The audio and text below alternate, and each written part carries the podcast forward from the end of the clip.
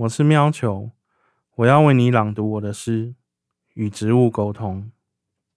晚上给它开灯，让它怀疑现在就是季节；白天给它遮荫，让它想象现在可以开花。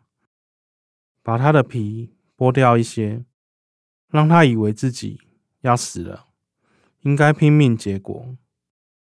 把它的枝芽。接在根茎作物身上，让他以为自己没有死过。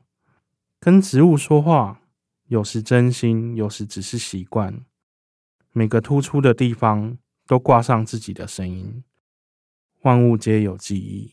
你的菜听过我乱唱的歌，听过自己迅速地进出流水，听过纸箱在货车上摇晃碰撞。听过叶片被手指摩擦，听过红光扫过条码，靠近根的地方被切去，发出充满水分的声响。